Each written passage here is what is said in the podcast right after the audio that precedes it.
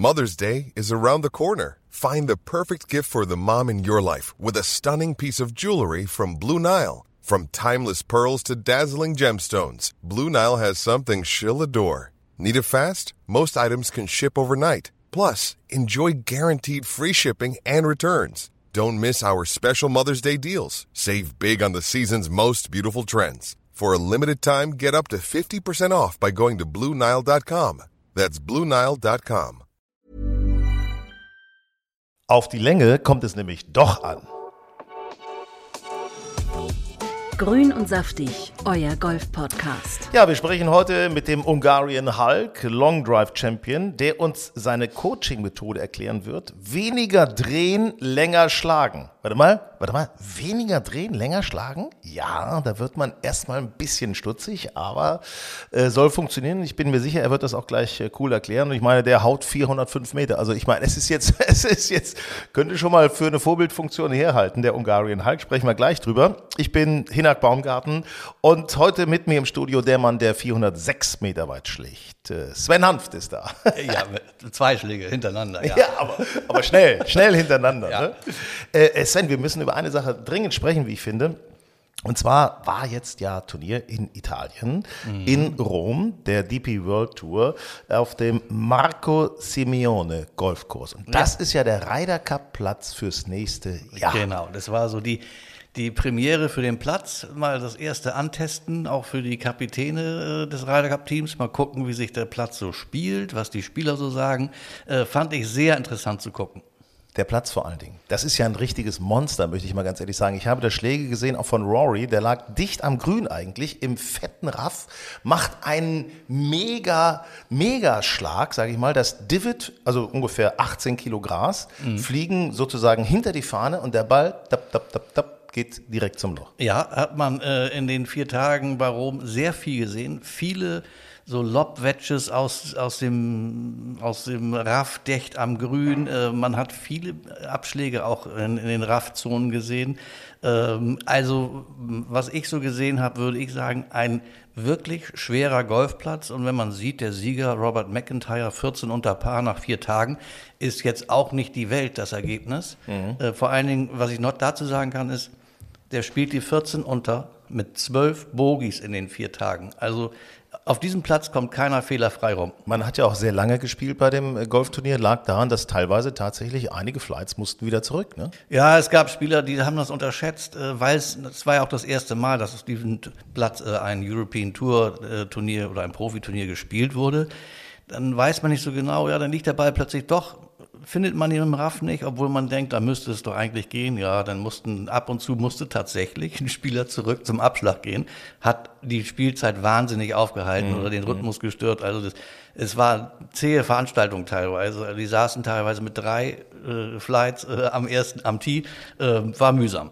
Ich habe da aber schon so ein bisschen was zwischengehört aus deiner Aussage, dass nämlich mit diesem Platz viel drin ist. Es gilt ja auch immer beim Ryder Cup, gilt es ja auch immer, das eine Team richtet den Ryder Cup aus und macht den Platz fürs andere Team besonders schwer. Wo liegen denn da die europäischen Chancen?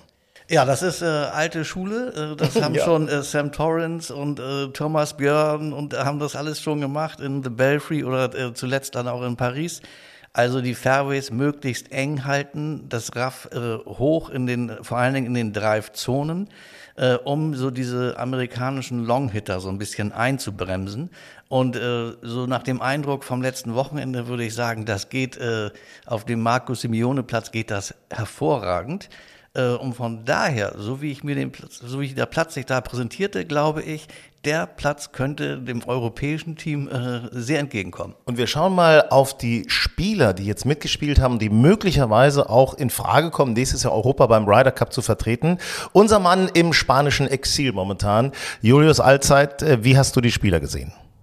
Moin Männer, schöne Grüße aus Sevilla erstmal. Ähm, ja, wenn man jetzt auf die Italian Open zurückschaut, auf dem Marco Simone Platz, da wo nächstes Jahr der Ryder Cup stattfindet, dann äh, sollte das doch auf jeden Fall Vorfreude bei den europäischen Fans, bei euch auslösen. Denn ähm, im Endeffekt haben die europäischen Spieler, die nächstes Jahr dabei sein werden oder dabei sein könnten, ganz, ganz starke Leistung gezeigt. Also Robert McIntyre gewinnt am Ende das Ding, ist aktuell punktetechnisch als Spieler mit dabei. Matthew Fitzpatrick äh, nach seinen Leistungen zuletzt punktetechnisch tatsächlich aktuell nicht im Team, wäre in dem Fall aber ein sicherer Captain's Pick. Äh, Victor Perez, der Franzose, wird Dritter, hat keine schlechten Chancen, auch ein Captain's Pick zu werden, hat zuletzt auch teilweise sehr gut gespielt. Rory McElroy als Vierter ist sowieso dabei. Aaron Rye wird Fünfter und hat auch echt gute Chancen, tatsächlich äh, von Luke Donald ins Team geholt zu werden, der junge Engländer. Tyrrell Hatton war im letzten Jahr dabei und hat auch im nächsten Jahr gute Chancen auf einen Captain's Pick. Und dann hast du die, hast du die Holger-Zwillinge zum Beispiel, die auf jeden Fall interessant werden könnten, sind beide auf dem geteilten 27. gelandet. Adrian Otegi, der Spanier, ist so ein bisschen in the hand aktuell, was die Punkte angeht, ist 25. geworden. Und auch die anderen Spieler, die aktuell punktetechnisch im Ryder Cup-Team der Europäer wären, ähm, wie zum Beispiel ein Sören Kjelsen oder ein Viktor Hofland, äh, haben zumindest den Cut geschafft. John Rahm und äh, Shane Lowry waren nicht dabei. Aber alle Spieler, die aktuell punktetechnisch im europäischen Ryder Cup Team haben schon mal den Cut geschafft. Das ist schon mal ein sehr gutes Zeichen, denke ich. Und wenn man dann sieht, wie sie gespielt haben und äh, dass viele von den Spielern tatsächlich um den Sieg mitgespielt haben, dann sollte das doch tatsächlich sehr viel Vorfreude auslösen und die Europäer ähm, ja schon mal ein bisschen einstimmen aufs nächste Jahr. Ich habe auch so das Gefühl, dass da gute Chancen sind für das europäische Team. Ja, glaube ich auch. Also ja, man darf auch eins nicht vergessen, dieser kleine Schmankerl darf natürlich nicht fehlen. Die Lift-Tour hat ja momentan auch einige Spieler, ich sag mal Dustin Johnson, so als kleines Beispiel, äh, von den Amis weggehauen. Also äh, die werden ja jetzt momentan nicht so dabei. Ne? Ja, ich glaube, Dustin Johnson wäre zum Beispiel ein Spieler, äh, den du äh, nächstes Jahr äh, in Rom kaum gebrauchen kannst. Weil er zu lang ist, ja, wegen des Er spielt nicht gut im Wind. Er ah, ja, okay. ist kein guter Windspieler und mhm. ähm, der Platz, wie er jetzt war, wir haben jetzt Mitte September gespielt. Wir spielen nächstes Jahr den Ryder Cup Ende September. Ähm, das werden ähnliche Verhältnisse sein. Ähm, und du brauchst Spieler im Team, die gut im Wind spielen. Und da sind so McIntyre, Fitzpatrick, McElroy, ähm, aber auch Tyrell Hatton. Tyrell Hatton bedingt, aber dann kommt Shane Lowry, spielt im Wind extrem gut. Francesco Molinari sehe ich auch im Team. Mhm, ähm, mhm, und mhm, dann sehe ich auch einen Team, den wir dieses Wochenende auch sehr stark gesehen haben auf der PGA Tour. Danny Willett spielt auch sehr gut im Wind. Bisschen schlecht gepattet, sonst ja, hätte er den Sieg gut, bei der PGA Tour das, das geholt. Das ist ne? sicherlich äh, seine größte Schwäche, aber mhm. ich sag mal, alleine im Wind dann regelmäßig Fairway Grün zu treffen, ähm, könnte helfen. Und Danny Willett, könnte ich mir vorstellen, hat auch sehr gute Chancen fürs Man Team. könnte auch mal überlegen, was so mit den Deutschen ist, ob da vielleicht der eine oder andere sich auch noch mal einen Platz ergattern kann beim Ryder Cup. Ich sag mal so jemand wie, wie Matti Schmidt zum Beispiel.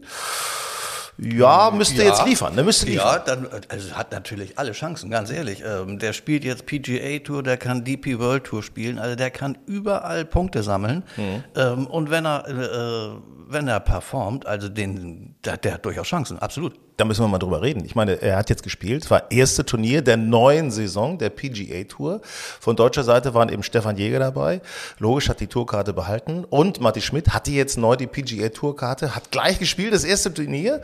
Und ich habe gedacht, Alter, wir müssen unbedingt drüber reden. Wir müssen unbedingt drüber ja. reden. Der Junge führt ja fast mit einer 67, war Dritter, glaube ich. Der, ja, der, der, hatte, der hatte, am ersten Tag hatte er plötzlich äh, einen Lauf. Da spielte er, glaube ich, vier Birdies am Stück und spielte, glaube ich, auf den Back Nine, äh, ich meine, es waren 31 oder 30.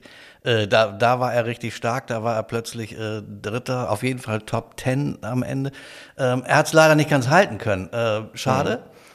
59. Ja, Cut gemacht. Ähm, 59 reißt jetzt noch keiner Jubelschreie raus, aber ähm, dafür waren es am Ende auch ein, äh, ein paar Doppelbogies äh, äh, zu viel in Runde 2 und 3.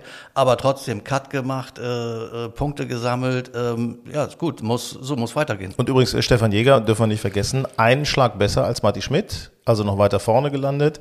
Auch gut, ne? Also, oder, oder wie viel? Waren noch mehr Schläge? Nee, war ein Schlag besser, glaube ich. Nee, drei.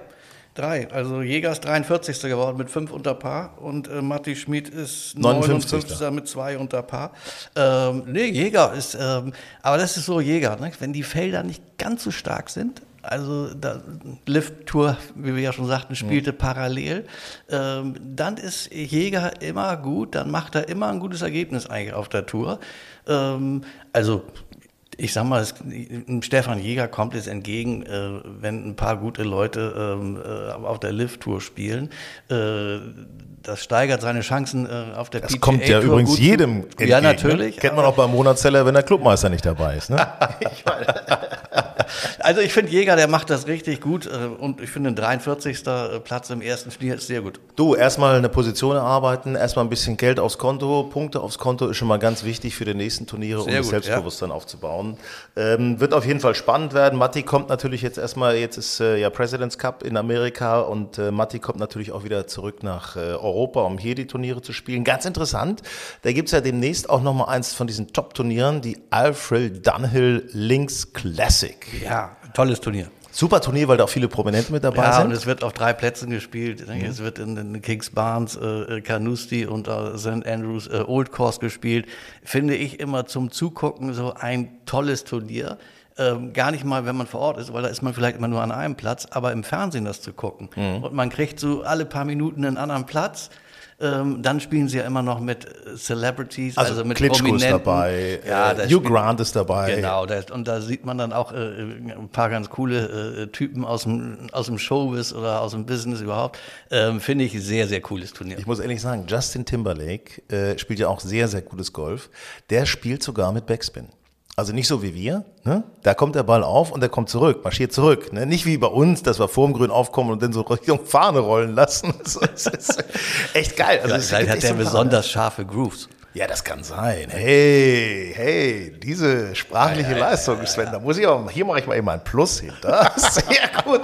Aber nee, pass auf, bei diesem Turnier spielt auch jemand mit, äh, den wir sehr gerne mögen, weil er auf der Challenge Tour momentan äh, ganz vorne dabei ist und äh, hoffentlich nächstes Jahr auch die DP World Tour mit einer hohen Klassifizierung als Karte äh, bestreiten wird. Ja, es ist qualifiziert Hinak Baumgartens Lieblingsspieler Alex Knappe. ja, ich weiß gar nicht, wir haben uns halt in Afrika kennengelernt. Ich meine, ja. das ist einfach so. Ja, Alex hat ja äh, Anfang des Jahres sehr viel in äh, Südafrika gespielt. Mhm. Und ähm, es sind für die Danne Links äh, sind automatisch qualifiziert die äh, zehn besten Spieler der südafrikanischen Sunshine Tour.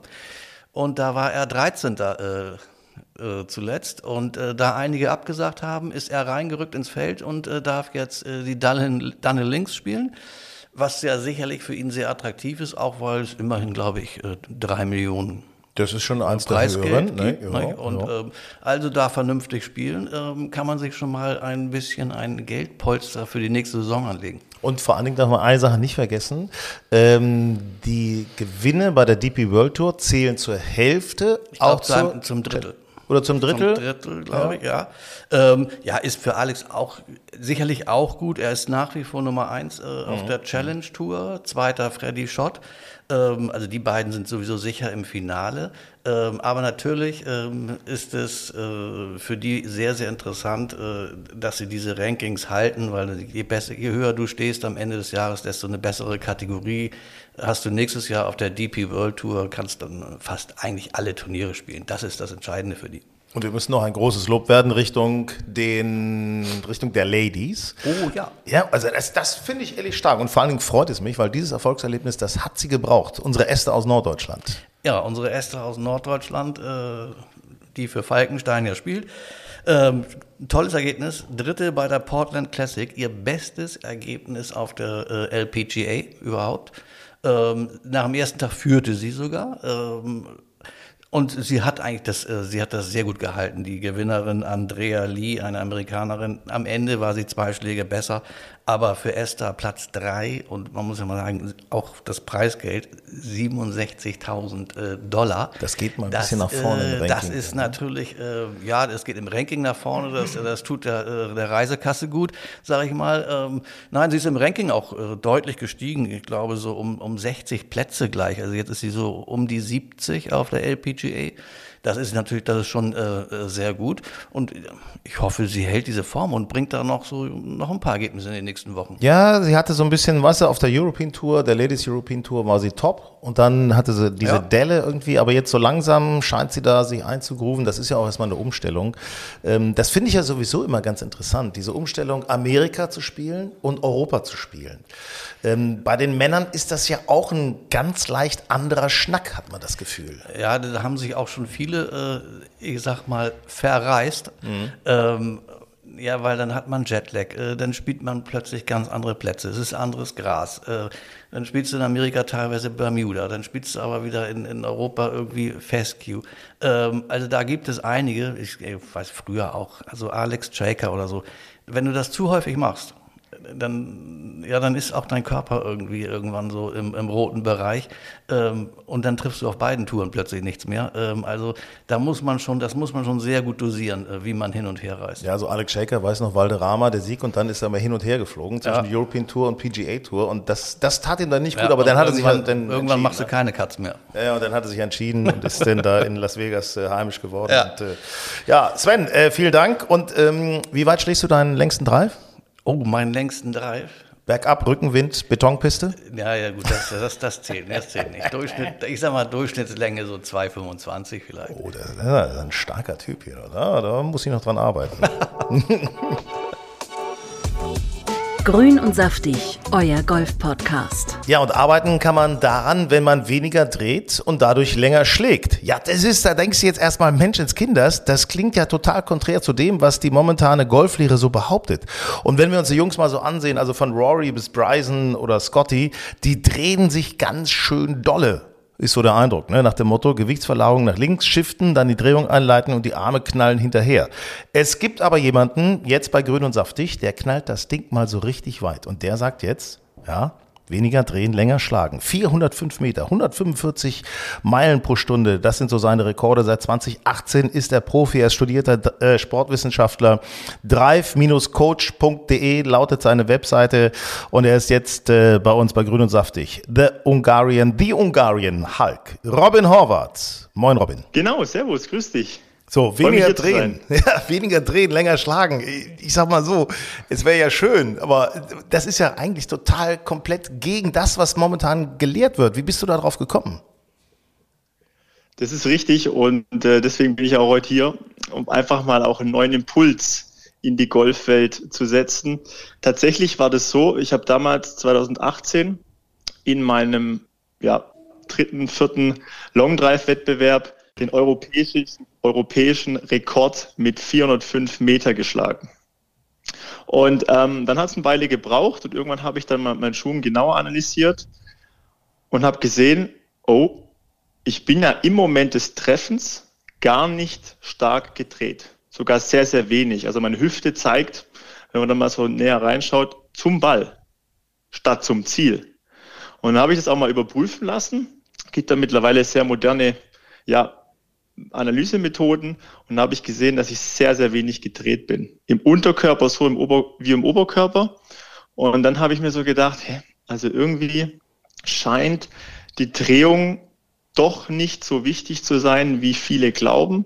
Und dann habe ich mich da ein bisschen reingearbeitet, reingefuchst und habe immer mehr Beispiele gefunden, wie man mit weniger Drehung weiter und präziser treiben kann. Robin, da können wir gleich mal ganz exakt drauf eingehen. Jetzt habe ich natürlich noch mal eine kleine Frage, das ist mir sofort aufgefallen.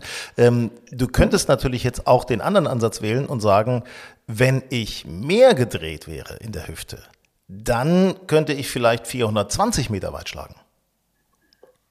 Das ist eine sehr, sehr interessante Theorie und These. Tatsächlich habe ich das lange probiert. Ich habe auch während der Corona-Zeit eigentlich fast nur daran trainiert, mehr zu drehen. Und es hat mir tatsächlich nicht nichts mehr gebracht in Bezug auf Schlägerkopfgeschwindigkeit und auch nicht in Bezug auf Schlagweite. Und ich habe dann selber einfach auch frustriert das, die, die Thematik aufgegeben, wie viele andere Golfer, denke ich auch. Äh, da sprichst du bei mir auf äh, goldenem Boden, muss ich, muss ich ehrlich sagen. Ich wäre froh, weil ich sowieso ein bisschen Hüftprobleme habe und äh, das mit der Drehung meistens nicht so richtig hinbekomme. Vielleicht, weil ich es auch falsch verstehe. Ähm, und, und viele Menschen schwingen ja viel aus den Armen. Und möglicherweise, wenn man das richtig macht, kann es auch von Erfolg gekrönt sein. Ich finde es ja toll, dass wir einfach mal diesen Diskussionsbeitrag haben, dass wir einfach offen drüber reden können. Es ist ja nicht nur eine Lehre, die erfolgversprechend ist.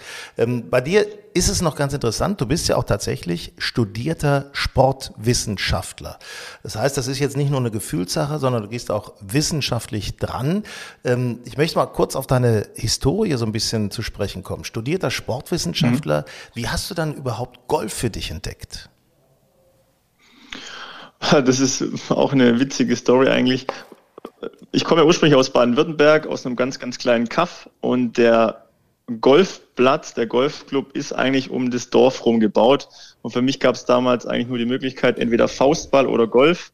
Und da habe ich mich dann doch für Golf entschieden und war da eigentlich auch ein sehr, sehr guter Leistungsgolfer, Leistungsspieler, zumindest in der Jugendzeit. Und dann ist es so ein bisschen, ja, die Wichtigkeit oder die Leidenschaft so ein bisschen weggegangen und kam dann verspätet im Studium wieder in Form halt von Long Drive.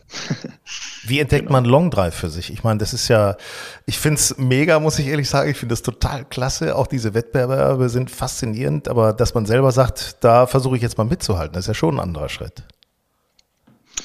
Ja, tatsächlich habe ich meine Bachelorarbeit über die Thematik geschrieben. Ich habe mir angeschaut, schafft man es, weiterzuschlagen? Also wie sollte man trainieren? Mal rein aus der Sportwissenschaft, also Krafttraining und Beweglichkeitstraining. Hab das dann in der Theorie quasi umgesetzt, habe mich da reingefuchst und habe dann gesehen, dass es tatsächlich auch Long Drive Wettbewerbe gibt.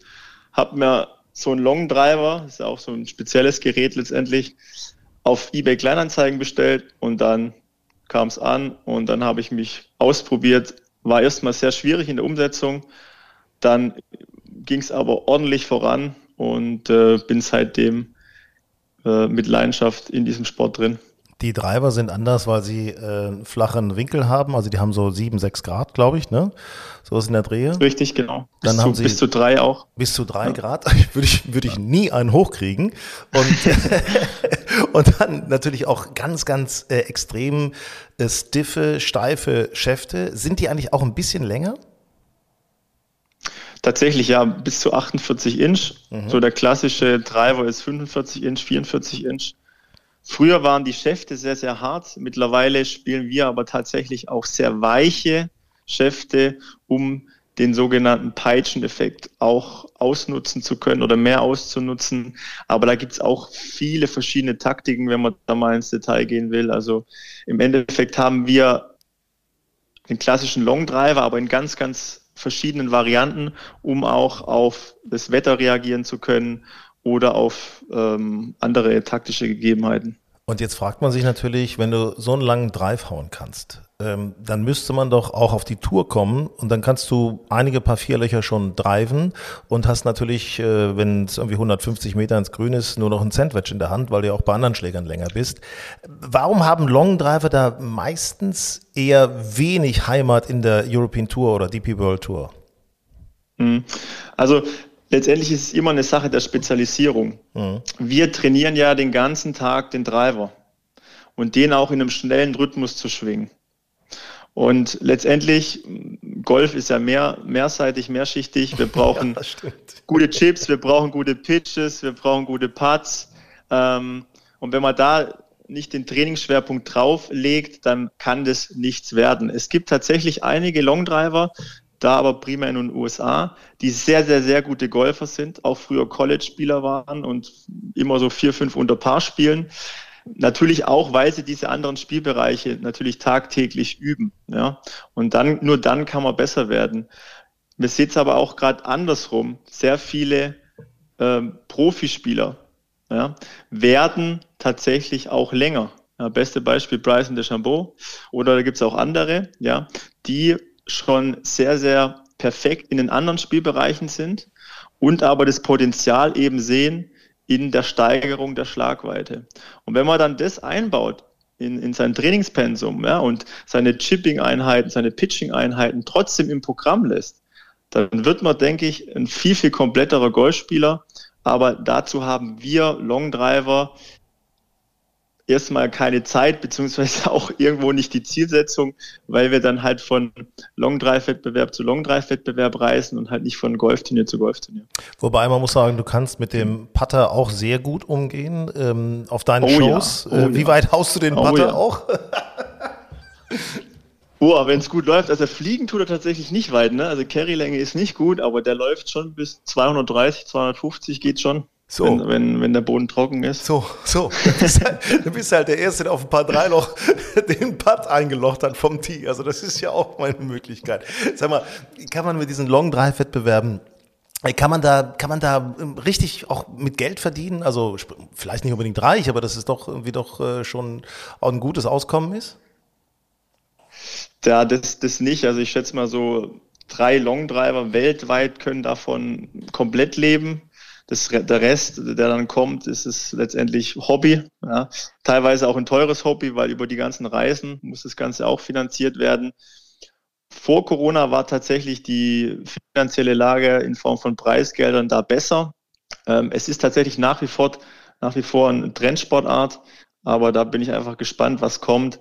Letztendlich äh, bin ich da einfach drin, weil es einfach komplett Spaß macht. Ja, das kann ich mir vorstellen. Das ist Ja, einfach, äh, Driven ist einfach das, das Allercoolste. So, wenn du das Ding weit haust, ich sag mal so, in anderen Dimensionen gesprochen, gehst vom Tier runter, sagst du, ja, den hatte ich auf dem Blatt. Der ging durch wie Butter und äh, bei dir sind das 145 Meilen pro Stunde als Höchstgeschwindigkeit, Schlägerkopfgeschwindigkeit. Bei mir sind es dann, weiß ich nicht, 90 oder so. Also 105 145, nicht 245, 145. 100, ja, 145 Meilen äh, pro Stunde, ne? Also das ist äh, 245 wäre natürlich hart, ne? Das wäre wirklich Das wäre hart. da Das kriegst geht nicht. schießt das Ding in den Mond, ne? So, und du hast eben auch nebenbei hast du dich äh, auch auf dieses Driven spezialisiert. Ähm, gibt natürlich auch Richtig, ja. deine Seite drive-coach.de. Äh, Genau. Du bildest äh, vornehmlich auch tatsächlich Herren am Driven aus. Frauen können natürlich auch gerne kommen, aber vornehmlich Herren. Hast du dich ein bisschen darauf spezialisiert? Ja. Ähm, jetzt erzähl doch mal, wie kann ich länger werden im Drive, ohne mehr drehen zu wollen? Ja, also letztendlich ist es ja so, zur Zielsetzung vielleicht noch kurz, der Driver hat einfach das Potenzial für den Lieblingsschläger. Und eigentlich ist er auch der Lieblingsschläger eines jeden Golfers oder Golferin. Aber aktuell, oder meistens zumindest, ist er der Problemschläger, weil er einfach nicht funktioniert. Und das hat mir im Herzen richtig wehgetan, wenn ich das gesehen habe auf der Range oder auch über Erzählungen, dass immer der Driver der Problemschläger war. Und da habe ich gedacht, das kann nicht sein.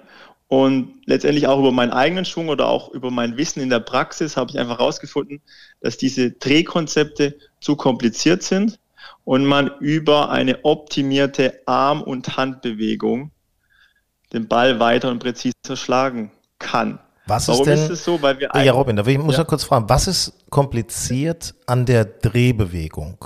Ist es die Koordination? Ist es die richtige, das richtige Verständnis des Drehen? die Verständnis und die Koordination mit den anderen Körperteilen, weil es ja alles parallel abläuft. Und theoretisch kann auch jeder die Bewegung in der Rohversion langsam vorzeigen, wie es eigentlich aussehen soll. So, jetzt liegt der Ball äh, unten am Boden und will einen Golfschlag machen und dann schlägt man wieder komplett anders, weil natürlich auch die Zeitkomponente und die Druckkomponente mit reinspielen. Und dann wird das Konzept zu kompliziert in der Ausführung, weil wir auch schnell schwingen. So, und da greift der nächste Punkt. Wir alle sind ja auch irgendwo, haben einen sportlichen Hintergrund. Wir haben mal Tennis gespielt oder Tischtennis oder oder waren Läufer, ja. Und aber im, im Ganzen ist es doch so, dass wir koordinativ mit den Händen und Armen am besten ausgebildet sind. Da können wir die, die feinfühligsten Bewegungen ausführen und da ist es aber leider so, dass uns diese im Golf meistens verboten werden.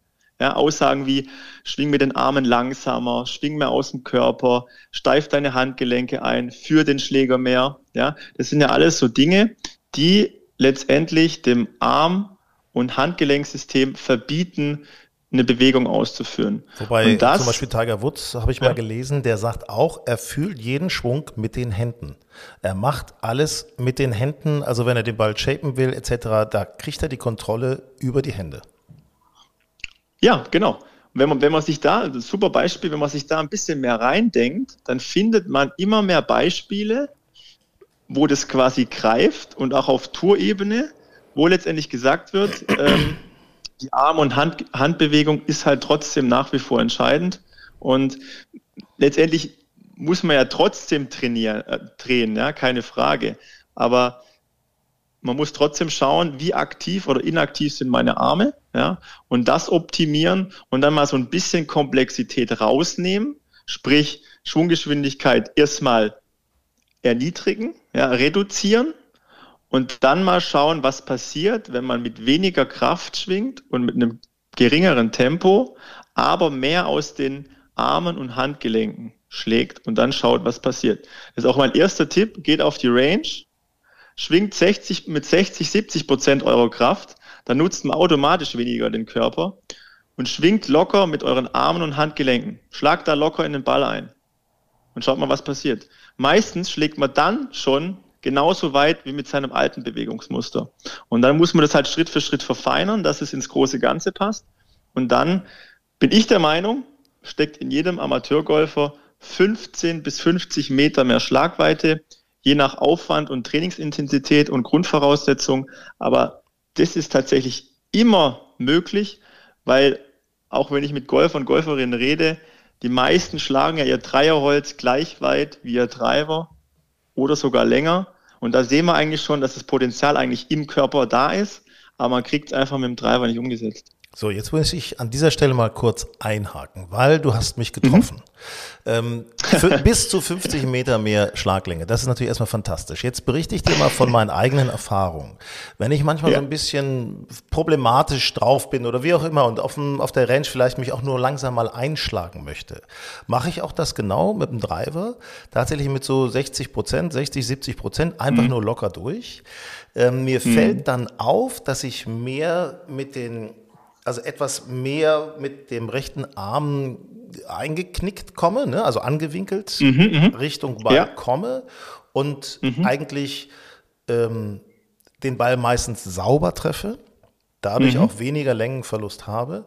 Und es fällt mir auch auf, dass ich ähm, die Hände dann tatsächlich auch überrolle. So. Richtig, ja. Das sind, das sind so die Themen, mit denen ich tatsächlich einen so ein, so ein Pong, du, der geht aber schön weit. Pong, wenn man sich mal überlegt, mhm. der ist auch immer 200 Meter. So, Pong, weißt du, das ist gar nicht so schlecht. Mhm. So, oder 180 bis 200 Meter, wie auch immer.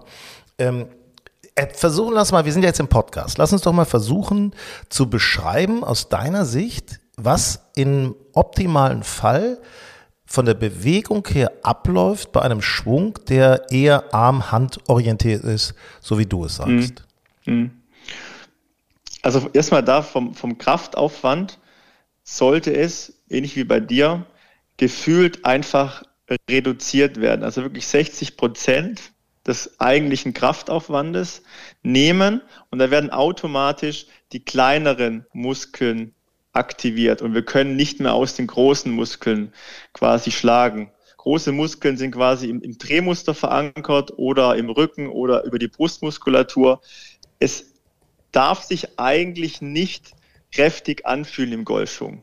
Das ist so der Hauptmythos, weil wir da in unseren evolutionären Kraftmustern quasi verankert sind und denken, wir müssten da jetzt mega Kraft reinlegen, um weit zu schlagen aber tatsächlich geht es über die kleinen Muskeln und die kriegen wir aktiviert, wenn wir uns sagen, hey, ganz locker, ganz easy und du kannst nur die Arme und Handgelenke gut im, und flüssig im Raum bewegen, wenn sie locker sind.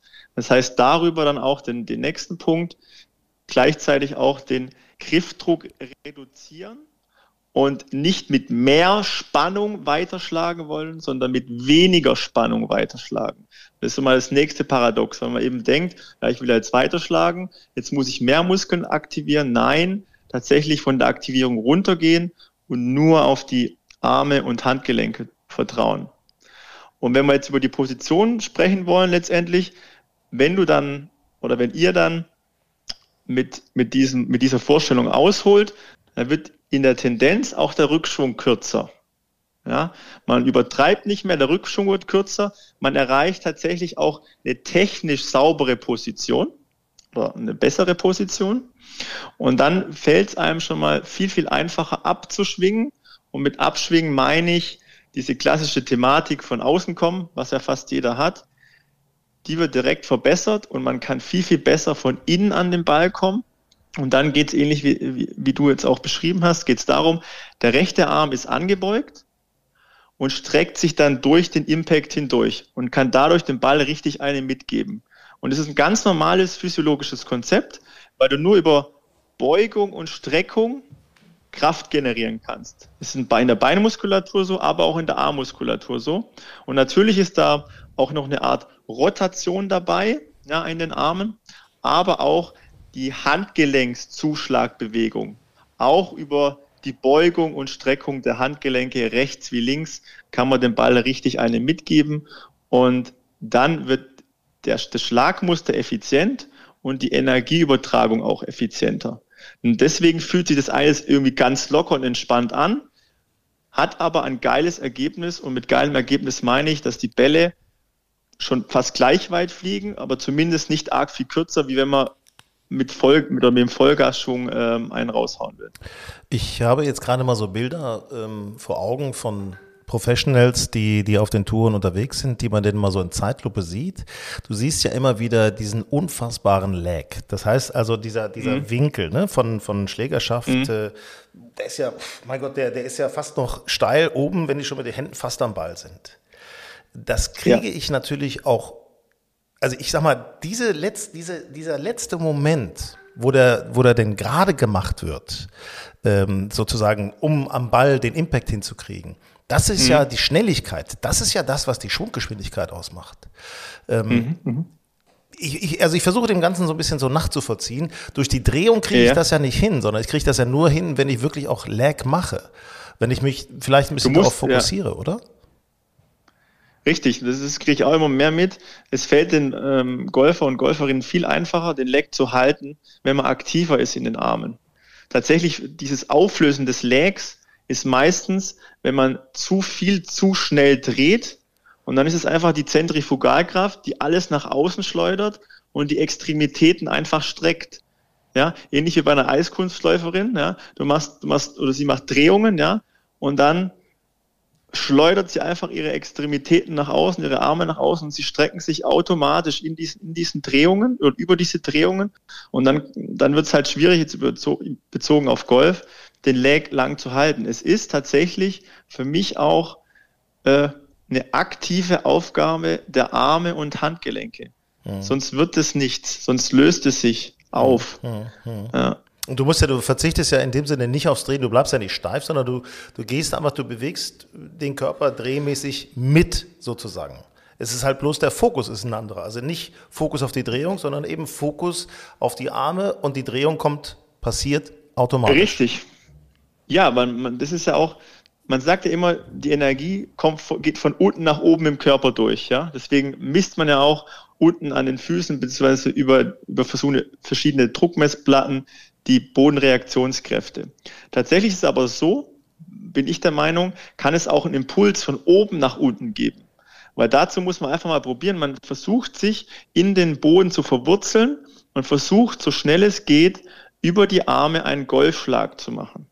Und wenn ich das mit meinen Armen und Handgelenken schnell mache, also die Aushol- und Downswing-Bewegung, ja, dann automatisch dreht sich der Körper und die Hüfte mit zum Ziel. Aus dem Impuls vom Oberkörper, also aus den Armen. Man will quasi die Hüfte stehen lassen, aber die wird automatisch mitgezogen. Und es ist eigentlich bei jedem Coaching, bei mir sehe ich es immer wieder, ich sag den jeweiligen Kunden oder Kundinnen, versucht mal stehen zu bleiben und mach jetzt mal einen Armschwung. So. Was passiert automatisch und viel synchronisierter geht der Unterkörper mit. Und da habe ich schon einen Trainingseffekt. Ja, und da einfach vom Konzept her, es ist auch möglich, dass der Impuls bzw. die Koordination für den Golfschwung von oben her kommen kann. Und dann wird es, finde ich, einfacher, weil wir, wie ich am Anfang ähm, erwähnt habe, obenrum letztendlich koordinativ viel, viel besser ausgebildet sind. Es sei denn, wir sind jetzt irgendwelche Profitänzer oder so gewesen, ja. Aber ja. da finde ich auch sehr, sehr, sehr wenig im Golfbereich. Super Ansatz, äh, den ich äh, tatsächlich mit auf die Driving Range nehme. Mir fällt noch eine Sache ein, die wahrscheinlich mhm. da auch bei wichtig ist. Und zwar der Rhythmus. Ähm, wenn ich jetzt ähm, ja. Schwierigkeit oder alles zerstören kann ja ein, eine zu schnelle Bewegung, eine zu hektische Bewegung, sagen wir mal, oder vor allen Dingen auch dieser Umkehrpunkt, wenn ich ausgeholt habe und dann eben ganz schnell mhm. reingehe. Weißt du, so ganz schnell. Das ist so ein Thema, was ich auch gerne mache. So ausholen und dann jetzt mhm. aber schnell und jetzt runter und dann mhm. zerstöre ich mir alles. Kann mhm. ich auch durch diesen Armschwung ein wenig ähm, kontrollierteren Rhythmus reinbekommen? Auf jeden Fall. Da sind wir beim, beim Thema Timing. Und da lösen wir auch mal die, die, die, das nächste Paradox, beziehungsweise nochmal einfach eine neue, neue Idee, neuer Impuls, einfach von der, von der Logik her. Wenn wir ausholen, ja, und wir, wir starten in der Ansprechposition und führen dann unsere Handgelenke oder Arme nach oben, dann haben wir ja, je nachdem wie weit wir ausholen, einen Bewegungsweg von einem Meter im Radius gesehen, von den Händen. Ja, wir holen ganz weit mhm, aus. Mhm, wir haben eine Wegstrecke von ungefähr einem Meter hoch, einen Meter zurück.